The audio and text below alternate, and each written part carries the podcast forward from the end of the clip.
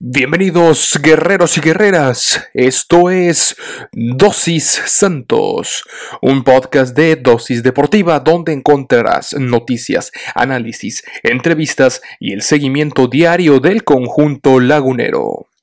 Yo soy Juan Carlos Flores Turrubiates y diariamente te administraré tu dosis Santos. Recuerda que puedes sintonizar nuevos episodios de lunes a viernes a través de Spotify, Anchor FM, Apple Podcast, Google Podcast, Breaker y Radio Public. Sin más que agregar, comenzamos.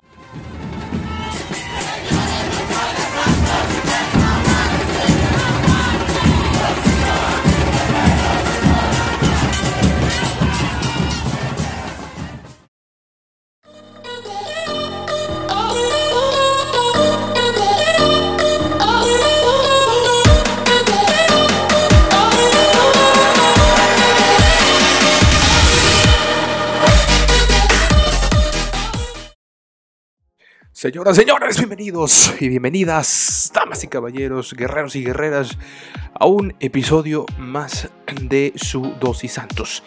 Les ofrecemos, primero que nada, le quiero ofrecer personalmente, quien les habla Juan Carlos Flores, como todos los días, a todos ustedes de gran afición, amable afición, que día a día nos ha escuchado, debido a que nos vemos en la necesidad de retrasar las entregas de estos episodios debido, claro, no puede ser de otra manera, a eh, la tormenta invernal que ha azotado el noreste del país. Los amigos laguneros sabrán a qué me refiero. Recordar el partido contra los Rayados de este domingo, 14 de febrero, como, eh, bueno, al menos en la ciudad de Torreón, de Gómez y de Lerdo, eh, oscilaba la temperatura entre los 23 y 20 grados durante el partido, pero después de la tolvanera, o más bien durante de la tolvanera, se sintió ese frío polar que fue como cuando abres el refrigerador o el, eh, el congelador. Esa brisa gélida que eh, congeló o paró por un rato el juego. Posteriormente pudo llevarse a cabo la victoria del Santos, pero eh, después de eso los amigos laguneros entenderán que amanecieron a 2 grados. Bueno, aquí desde donde estamos, desde donde grabamos y desde donde producimos Dosis Santos, que es en la ciudad de Monterrey, pues eh, nos cayó una nevada llegando a los 6 grados bajo cero condiciones muy adversas, cortes en los suministros de electricidad, fallo constante en la red de telecomunicaciones, de internet. Esto ya no era cuestión de, de compañías, esto fue cuestión de eh, el fallo generalizado. Todavía eh, seguimos con estos inconvenientes, sin embargo, eh, pues estamos haciendo lo posible por trabajar y por subir los episodios que tenemos atrasados. El primero de ellos que fue el, el que correspondía al día lunes, que apenas hasta el martes 16 de febrero en la tarde, 5 casi 6 de la tarde ya está disponible. Vamos a ver este episodio correspondiente al día martes, cuando eh, tenemos chance de subirlo. Esperemos mañana, ya miércoles, poder eh, tener todo listo para eh, tener listos los episodios del miércoles y la previa del día eh, jueves, por supuesto, que juega el Santos y de una vez el viernes, aunque según la información, según las noticias, ya entre el martes y miércoles todas estas condiciones tienen que haber cambiado, pero por lo pronto les damos la bienvenida y reiteramos esta disculpa por los inconvenientes causados. Por supuesto que estaremos eh, llevándoles la mejor información. En el caso particular, sin internet, sin luz, sin televisión, sin absolutamente nada. Hasta apenas que ya pudimos subir el episodio que teníamos grabado del partido contra los Rayados. Ahora hablaremos, por supuesto, de la información que ha acontecido en las últimas horas y en los últimos eh, días acerca de la recuperación, disculpe, de la cancerbera Wendy Toledo, que ya ha sido dada de alta, y eh, un poquito de previa ahí del Santos contra el San Luis. También información acerca de Santiago Muñoz. Ahí guiños que le hacen el jugador desde el extranjero. Así que sin más preámbulos, señoras y señores, Comencemos con su episodio del día martes 16 de febrero aquí en Dosis Santos.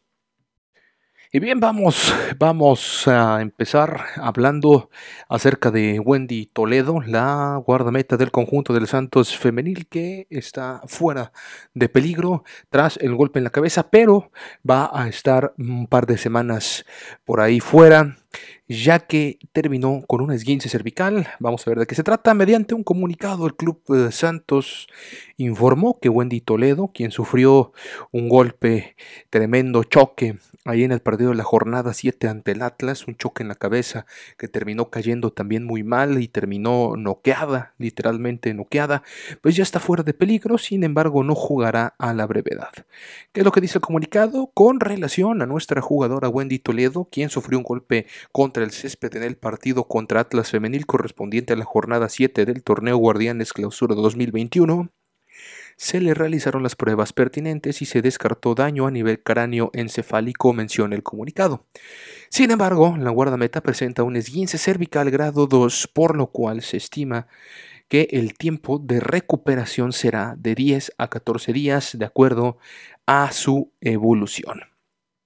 Desde aquí le mandamos eh, nuestra solidaridad, nuestra fuerza, mucha fuerza también para Wendy, que le va a ir bastante bien y va a regresar con mucho más poder a defender el arco guerrero. Por supuesto, también le mandamos el abrazo afectuoso a la distancia. Y vamos a ver, vamos a ver eh, Wendy Toledo, ¿Quién es Wendy Toledo Barroso? Es joven, la joven guardameta que se ha ganado la confianza del profe Campos y que también ha dado grandes actuaciones que la han llevado a ser parte de la selección nacional femenil. Eh, nacida en Monclova, Coahuila, ciudad bastante bella, por cierto. Saludo a toda la gente lagunera de allá de Monclova y también a la gente acerera, por supuesto. Ciudad acerera, los acereros de Monclova. Tiene nada más y nada menos que 19 años, cumple el 15 de julio, va a cumplir 20 años. Toledo es guardameta. Ha tenido la oportunidad de participar en dos mundiales de fútbol femenil de categorías inferiores.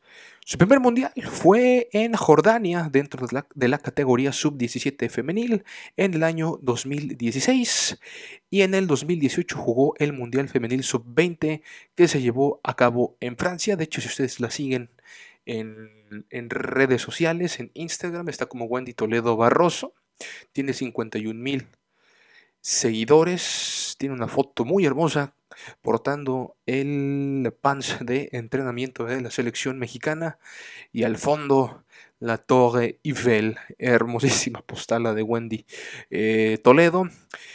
Toledo se integró en el 2017 a las filas de las Rayadas del Monterrey, pero al tener poca acción con las Regias cambió de equipo al Santos Femenil en el 2018, convirtiéndose en una de las figuras del club, sin duda alguna gran figura Wendy Toledo en el club y le queda cerquita, ¿eh? cerquita de su de, Monclovita la Bella.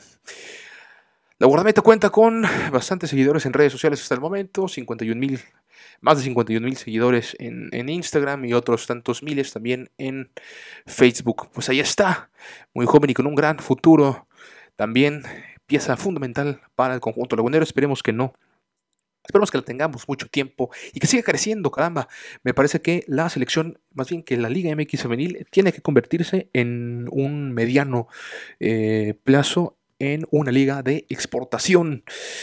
Eh, prohibir en la medida de lo posible la, extranjeros y ser un producto de exportación al viejo continente, a los Estados Unidos y a las grandes ligas femeniles del mundo. Pero eh, para así seguir, seguir, seguir creciendo. Ojalá que Wendy logre algún título con Santos Femenil. Yo estoy seguro que sí. Y a lo mejor, ¿por qué no? A los 23 o 24, 24, 25 años, que pueda salir al viejo continente, a España, a Francia, a Alemania, a Estados Unidos, a defender, eh, haciendo guardameta de equipos europeos o estadounidenses femeniles. ¿Por qué no verla disputar una Champions League femenil también? Me parece un futuro brillante el que tiene por delante Wendy Toledo. Vamos a ver si logramos contactarla para que nos dé una entrevista exclusiva aquí en Dosis Santos. Pues hasta aquí la información de Wendy Toledo. Eh, reiteramos nuestra solidaridad, nuestra... Eh, bueno, esperemos que tenga una pronta recuperación. Más información acerca del primer equipo y es que Ayrton Preciado ya está cerca de su retorno con el club, el, ecuatoriano que no ha tenido minutos en el torneo debido a que dio positivo con el COVID-19 en más de una prueba que se fue prolongando su ausencia en los entrenamientos. Bueno, pues Ayrton Preciado ya trabaja al parejo en el plantel del Santos, pero es muy probable que este jueves tenga actividad con el equipo sub-20 para recuperar el ritmo. El propio Guillermo Almada explicó que el jugador ecuatoriano debe tomar confianza primero y recuperar ritmo y ya cuando esté listo será llamado al primer equipo, como ha sido con todos los jugadores que han parado por contagio de COVID-19 o por alguna lesión. Preciado no ha tenido minutos en lo que va de este torneo, esto debido a que dio positivo en más de una ocasión y esto fue prolongando su ausencia en los entrenamientos. Por esa razón tiene que llevar un proceso para llegar a la alta competencia. Y vaya, eh, vaya que la competencia va a estar durísima, más dura creo que en temporadas pasadas. Estamos viendo un plantel muy competitivo, así que el ecuatoriano tendrá que ponerse las pilas. Por lo pronto, como les comentábamos, estará debutando en el equipo de la sub-20 y según su evolución se determinará su convocatoria al primer equipo. Mientras tanto, Diego Valdés, Jonathan Díaz, Ulises Riva y Jair González también continúan su proceso de rehabilitación con distintos procedimientos al ser distintas las lesiones que en algunos casos requirieron cirugía. En lo que respecta a Brian Lozano, espera que esta sea la definitiva y que en delante su recuperación y rehabilitación sea la adecuada, con el debido tiempo sin apresurar procesos, para que pueda estar eh, en óptimas condiciones para jugar en el próximo torneo Apertura 2021. También desde aquí le mandamos a Brian Lozano un abrazo eh, y, mucha fuerza para su recuperación. Estamos seguros que le irá bastante bien y lo veremos eh, seguramente eh, con su mejor nivel el próximo torneo. En otro orden de ideas, el profe Almada comentó que Santos tiene un mejor juego aéreo defensivo, pero reconoció que distracciones como las que tuvieron contra el Atlas les pueden costar muy caro, así que resulta importante tener un líder lingüístico. Hay mucho respeto entre los jugadores que no quieren faltar al respeto. Santos es un equipo que juega con más jóvenes y lucha mucho. Con todo y eso hemos demostrado superioridad física, expuso. Eh, superioridad física pero ¿en, dónde? ¿En dónde? Me parece que es en la velocidad. La velocidad, a lo mejor el salto, la altura y en la entrega, eso sin duda alguna. Pero sí hay otras zonas en donde se ve la juventud y la inexperiencia. Mientras tanto, Dante Elizalde eh, presidente del club Santos, comentó que el VAR ha beneficiado al fútbol, pues le quita subjetividad y eso permite que se deje de favorecer a los equipos llamados grandes. Nos ha beneficiado más de lo que les ha perjudicado. Los errores disminuyeron. Cambiamos las reglas del juego después de 100 años y al final es justicia deportiva. Ahora se enfocan en el partido en San Luis, que será disputado el jueves en punto de las 21 horas dentro de la fecha 7 del clausura 2021, el cual viene de imponerse en Mazatlán. Buen juego el que dio en Mazatlán, ya lo comentó Jürgen en su momento. Será un partido complicado para el Santos Laguna, un, un San Luis que viene haciendo las cosas, eh, si bien no las viene haciendo perfectamente, va de menos a más, va increchento. Vamos a ver cómo, cómo se este, este duelo que será en Thursday Night, damas y caballeros. Y respecto a lo que comentó Elizalde, pues eh, sí, en muchos casos ha ayudado, me parece que ha sido más el beneficio que, que, las desventajas, aunque es cierto, también ha habido, sigue habiendo como quiera polémica muchas veces y es un juego tan rápido, es un juego tan Sí, tan rápido, tan veloz, que muchas veces en algunas jugadas dentro del área eh, la, polémica sigue, pero ya son situaciones eh, mucho menos las que existen de este tipo. Eh, vamos a ver si en un futuro también podemos ver como en el tenis las pelotas con chip y, que, que digan si sí o si no pasa o no pasa completamente el la pelota la línea de meta. Eso será otro nivel de fútbol y también si se llegan a cambiar algunas reglas que se ha pensado en algún momento. Pero por lo pronto, por lo pronto tenemos un fútbol un poquito, un poquito más justo después de 100 años o más de este deporte. Y bien, más información. Eh, también en las últimas horas que se llevó a cabo por parte del conjunto del Santos Laguna, pues mire nada más, mire nada más cómo son las cosas. Y es que el Newcastle United, así es, este equipo de la Premier League allá en, en Inglaterra, le guiñó el ojo, nada más y nada menos que Santi Muñoz, Santiago Muñoz les ¿Le suena? ¿Le suena familiar un Santi Muñoz del Newcastle?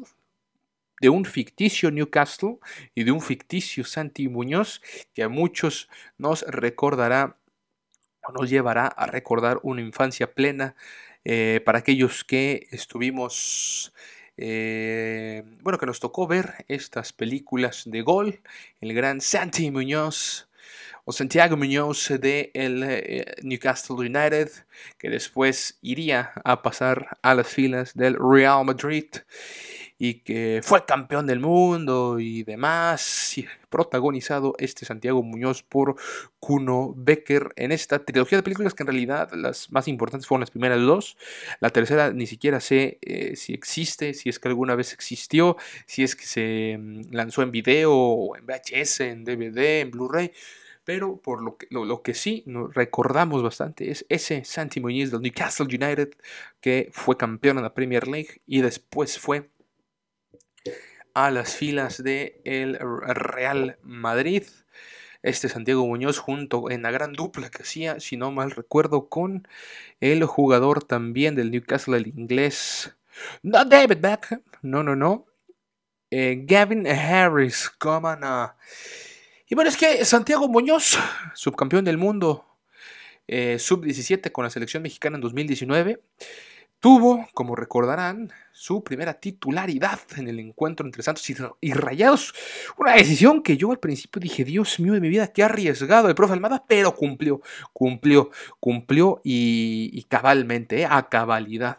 El canterano de la comarca disputó 94 minutos y tuvo una gran actuación, una buena actuación, como les comento, para mí cumplió. Y si no, ahí está en las redes sociales su calificación que le pusimos, si no me recuerdo, un 8 de calificación. Se sabe desde que el Mundial Infantil, el delantero de 18 años, ha despertado interés en Europa. Sin embargo, sabe que primero debe ganarse un lugar en el equipo del profe Almada.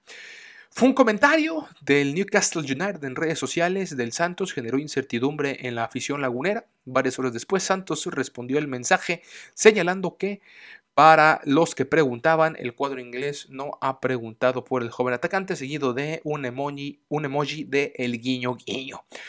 ¿Qué fue lo que publicó el Newcastle en sus redes sociales? Bueno, eh, hay una cuenta, para los que no saben, que es Club Santos en inglés, donde menciona que el canterano, delantero canterano de 18 años, México-americano Santiago Muñoz, está en el 11 inicial de esta noche frente al Monterrey. Sería su primer eh, partido como titular en la Liga MX. Hashtag Moto Guerrero, obviamente este mensaje en inglés, 18 year old, luego la bandera de México y Estados Unidos striker Santiago Muñoz is in the starting 11 tonight to face Monterrey. It's Santi's first start in Liga MX, así comenta el tweet original. Y el Newcastle retuiteó esto y solamente puso el emoji de los ojos sorprendidos. Posteriormente, el eh, cuadro de El Santos Laguna en su cuenta en inglés retuiteó ese retweet o esa respuesta en retweet del Newcastle y em, puso lo siguiente: For the many people asking, no, Newcastle has not been in touch regarding our striker Santiago Muñoz y el guiño. Eh, lo que significa para las personas que preguntan, no, el Newcastle no se ha comunicado con respecto a nuestro delantero Santiago Muñoz. Y después el guiño, el emoji del guiño guiño. Hay que recordar que hace unas semanas, y aquí lo comentamos en este espacio, se reveló que Muñoz estuvo cerca de ir a jugar a Bélgica, pero fue la directiva quien impidió su salida. Igualmente el Sporting de Lisboa ha preguntado por él. Lo cierto es que en caso de irse sería el tercer futbolista mexicano de esa camada, eh, de, esa generación de jóvenes, de esa camada que fue subcampeona de sub-17 que juega allá en Europa. ¿Quiénes son los otros? Bueno, Alejandro Gómez, quien está en el Boavista, y Eugenio Pisuto, que está en el Lille, en el Losk Lille. La pregunta es si Santos debe dejar a Santiago Muñoz. Yo creo que lo va a tener que dejar en algún momento. Por lo pronto debe de responder en el club y vaya que lo ha hecho. Se ve que tiene ese hambre de seguir creciendo Muñoz en... dentro del cuadro. Se ve que, está a gusto, se juega bien, se ha ganado la titularidad creo que puede ganársela este torneo, creo que puede hacer cosas grandes. Vamos a ver cómo lo vemos contra el San Luis y en los próximos partidos y me parece que eh, en el apertura o en el clausura, pero del siguiente año, se puede o se tiene que ir tiene que seguir un proceso formativo allá en los Estados Unidos. Ojo porque nos están comiendo el mandado los gringos. ¿eh? eh allá la, MLS sí sigue siendo un fútbol muy malo, sigue siendo un fútbol muy barato, sigue siendo un fútbol muy, muy, muy poco atractivo. Pero están exportando jóvenes a lo bestia, a lo bestia y a lo bestia. Eh, obviamente los precios son mucho más baratos me parece que algo que debe hacer también la Liga MX es abaratar los precios de sus jugadores para también ser producto de exportación, que jueguen unos años y si no se adaptan, pues igual eh, regresarlos y, tener también un buen nivel local. Pero eh, ojo, porque sí nos están comiendo los mandados los gringos en cuanto a la exportación de futbolistas juveniles. Aquí muchos jugadores se tiran a la cama, se tiran a la maca y prefieren jugar en esta liga, que sí es competitiva, que sí es la mejor ahorita me parece del continente, pero hay que tener esa experiencia europea, caramba, hay que luchar por tratar de eh, sobresalir o de llevar un proceso formativo y de consolidarse en clubes europeos, porque sí es un nivel muy diferente. Lo vemos también eh, con el Vasco Aguirre, que está tratando de implementar una metodología de juego con el Monterrey muy a la europea y les está costando a los jugadores, les está costando como no tienen una idea. Pero por lo pronto, volviendo a nuestro tema, sí, yo creo que Muñoz terminará por mudarse al viejo continente. Ojalá y le vaya bastante bien, pero que rinda frutos, que nos regale grandes actuaciones y nos regale eh, grandes resultados para toda la afición. Señores, con esto nos vamos. Muchísimas gracias por el favor de su atención. Reiteramos nuevamente la disculpa por estar atrasados en la entrega de los podcasts diarios. Sabemos que todos los días desde las 6 de la mañana tenemos preparado ya el podcast. Sin embargo, por causas de fuerza mayor, por causas, por estas condiciones meteorológicas y el déficit de la infraestructura eléctrica y de la infraestructura en telecomunicaciones, nos hemos eh, visto en la necesidad de eh, retrasar las entregas de estos podcasts, pero créanme, vamos a tener los 5 de esta semana. Eh, agradeciéndoles el favor de su atención y de seguirnos en redes día a día. En nombre de todos los que hacemos este equipo, los que hacemos este podcast, muchísimas gracias. Recuerden mi nombre es Juan Carlos Flores Turrubiate. Síganme en Twitter, arroba Juan Carlos-FLT. También sigan la cuenta, arroba eh, o bueno, más bien el club eh, Dosis Santos en Instagram. Yo los espero el día de mañana con mucha más información del conjunto lagunero. Les mando un abrazo a todos. Abríguense, abríguense muy bien, amigos de la comarca, amigos eh, donde quiera que estén, cuídense mucho. son tiempos difíciles. Desde aquí, los mejores deseos. Adiós.